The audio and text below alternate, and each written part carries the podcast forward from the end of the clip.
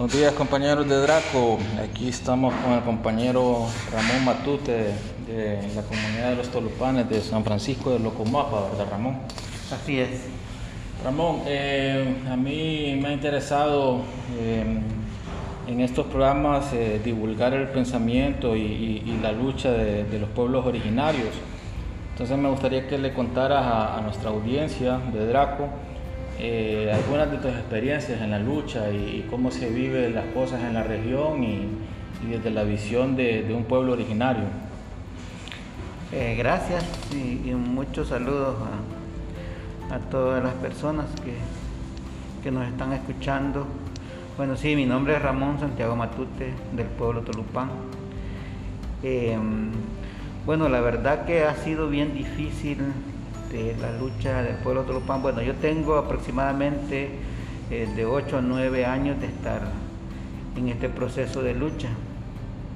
Yo recuerdo que una de las primeras experiencias que yo tuve al ingresar a la lucha eh, del 2011 hacia acá, eh, a través del Consejo Preventivo y el Movimiento Amplio por la Unidad de la Justicia, que en un inicio tuve miedo ingresar a la lucha por, por bueno, lo que se estaba viviendo en ese momento, donde hay sicarios detrás de todo este proceso de... Sicarios de parte de quién, Ramón, solo para poner en contexto, porque ahí se lucha por el bosque, ¿verdad? ¿Y, y, qué otra es la lucha aparte del bosque o solo exclusivamente por el bosque? Eh, sicarios de los empresarios que están extrayendo el bosque, que están extrayendo el antimonio, eh, que están extrayendo también este, madera de color, madera cerrada. La verdad que es una gran eh, cantidad de recursos que nosotros mm, tenemos. Y bueno, eso en un inicio, luego este, la otra mm, eh, proceso que viví al ingresar a la lucha fue donde mi padre, José Salomón Matute, que fue asesinado en el 2019 eh, por esta lucha, que él antes de ser asesinado también este, lo pusieron en un listado de 18 personas que, lo iban a asesinar. Ramón, ahorita que, que hablas de ese tema, que es, un tema eh, durísimo, eh, yo le he contado a algunas personas de las comunidades que el día que yo te defendí eh, en una audiencia donde estábamos acusando a personas que te habían causado lesiones, la juez determinó que no habíamos presentado pruebas y esto que habíamos presentado eh, prueba científica, que era el dictamen de medicina forense, presentamos dos testigos y además los testigos de las personas que, que habían, te habían causado las lesiones, más bien lo que dijeron era a favor de nuestra postura y aún así la juez decidió eh, dejarlos libres. Yo siempre digo, esta juez tiene sangre en las manos porque es como estar diciendo, ustedes pueden hacer lo, que quieran con, la comunidad indígena, con, las personas que están en lucha. Ese día, cuando yo salí de la audiencia, eh, don Salomón salió a agradecerme que yo estuviera defendiéndote.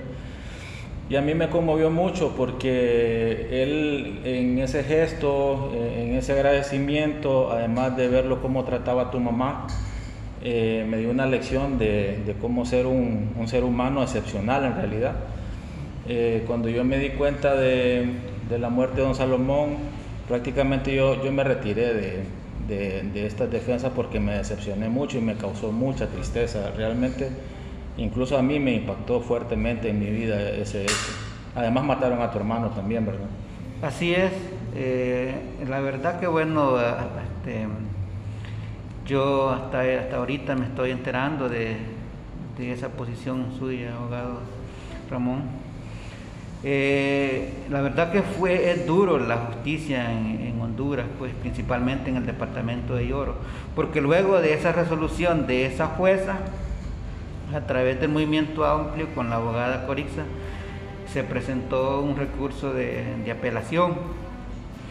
Y bueno y al parecer también la lo declararon sin lugar. Y, bueno y me dice me dice la abogada Corixa que, que, opinaba yo si, si le dábamos seguimiento a este proceso pero ya habían matado a mi papá y entonces le digo, ¿de qué, de qué sirve que le den seguimiento a esta, o a esta denuncia? Pues, si ya mi padre y mi hermano están asesinados, ya no tiene caso. Y bueno, hasta ahí quedó ese caso de, las agresiones contra mi persona. Y bueno, después de, esas, de esa agresión, bueno, han venido infinidad de, de agresiones, eh, de asesinatos que hemos tenido de hermanos, eh, compañeros.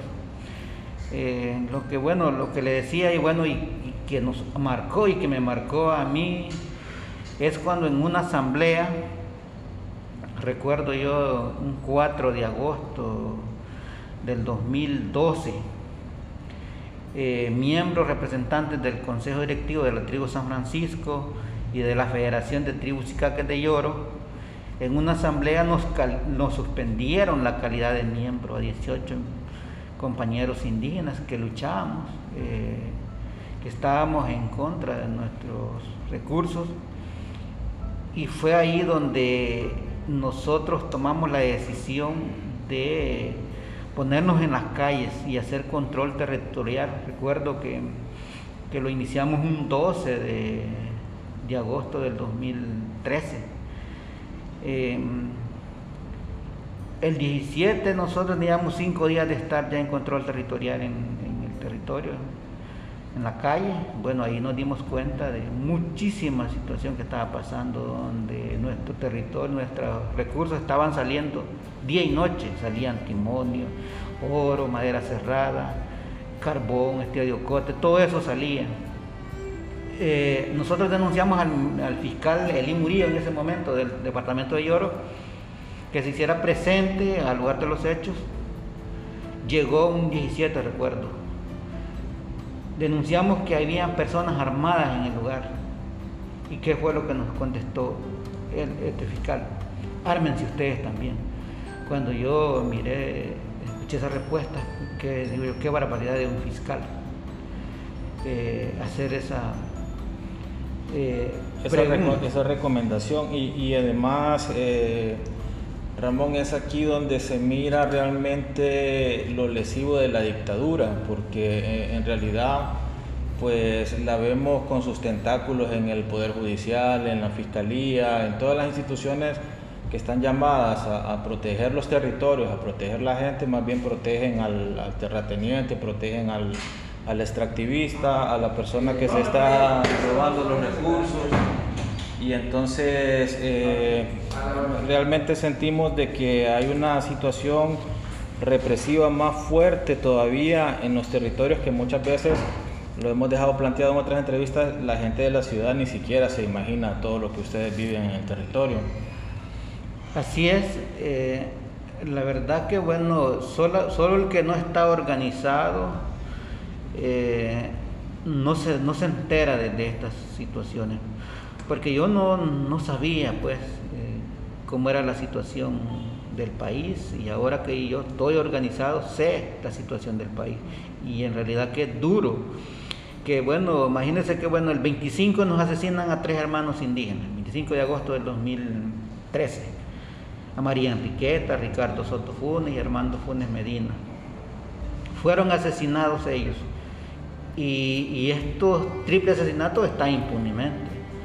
Un asesinato público, que bueno, de ahí fue donde nosotros mm, eh, obtuvimos medidas cautelares a través de la Comisión Interamericana, Derechos Humanos, y bueno, y el Estado ni aún así pudo responder. Mi padre lo asesinaron teniendo este, medidas cautelares. Pues. Y, y, no, no bastó eso, bueno, tener medidas del mecanismo de protección de la Comisión Interamericana y no, no le pudieron salvar la vida. A través de tantas denuncias que hicimos, que a través todavía están en el departamento de Lloro y que no les han dado seguimiento. Solo para que la gente sepa, ¿cuántos años tenía tu papá cuando lo asesinaron? Él tenía 73 años. Sí, era una persona bastante mayor ya que no le hacía daño a nadie, lejos de eso era un ser humano maravilloso. Yo eh, escuché alguna historia alguna vez que te quiero preguntar si, sabes algo de eso, o si fue así, o, si no fue así, que dicen que él eh, le pidió a Dios que perdonara a sus asesinos antes de que los mataran. Así es.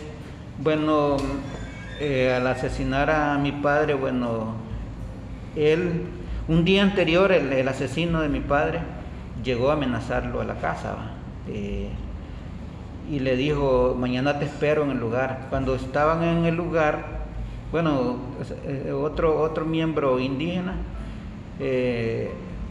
o sea, estando en el lugar, mi papá y los otros que estaban hermanos no se imaginaban, desayunaron, comieron, bueno, y ahí este, cuando ingresó los asesinos, y bueno, cuando ya lo mira eh, mi padre al asesino, lo primero que hicieron es dispararle a uno de los hermanos, bueno, y este se no le pegó el balazo, y de ahí, bueno, dicen contra mi padre. Y mi padre lo que, lo que hizo, se hincó viendo al cielo y le dijo, eh, que Dios te perdone, le dice. No, le dijo, eh, desgracia tu vida y la de tu familia. Y que Dios te perdone y que me perdone a mí también. Esas fueron las últimas palabras de mi padre. Sí, a, mí me, resulta increíble. Eh, me impactó la vida de tu papá, lo conocí e, ese día que, que me agradeció que te defendiera y luego eh, pues quería confirmar esta historia porque realmente es una historia verdaderamente conmovedora. Me gustaría, Ramón, que, cerráramos con esta historia porque quiero que sea lo último que quede en la mente de la gente para que se dé cuenta de, la nobleza del ser humano eh, que era tu papá y que este programa pues sea como un homenaje para él, pues porque realmente eh, siempre lo llevo en mi mente y en mi corazón y, y yo sé que todos deberíamos de aprender de, este ejemplo de, don Salomón. Si quieres eh, cerrar las últimas palabras para que cerremos con esta historia.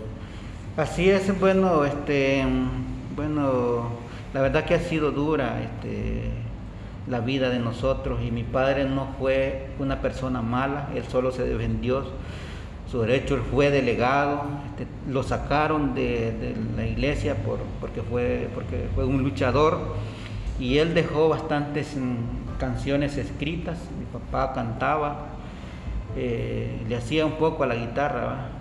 Y ahora vos estás aprendiendo a tocar guitarra. Correcto, y ahora yo estoy aprendiendo, la verdad que es un poco difícil, pero sí, él dejó, él compuso canciones para la lucha del pueblo tolupán de la tribu San Francisco, que ahí están escritas en, en la guitarra que él dejó. Y bueno, es doloroso para nosotros pero sé que mi padre no fue una persona mala. Él murió por defender su territorio y por defender su pueblo, al igual que mi hermano Samael Matute. Gracias Ramón, eh, un placer haberte tenido aquí en el programa y, que bueno, ya días eh, me debía esta plática a mí mismo y, te la debía a vos también, así que gracias amigos de Draco, eh, estaremos con ustedes próximamente.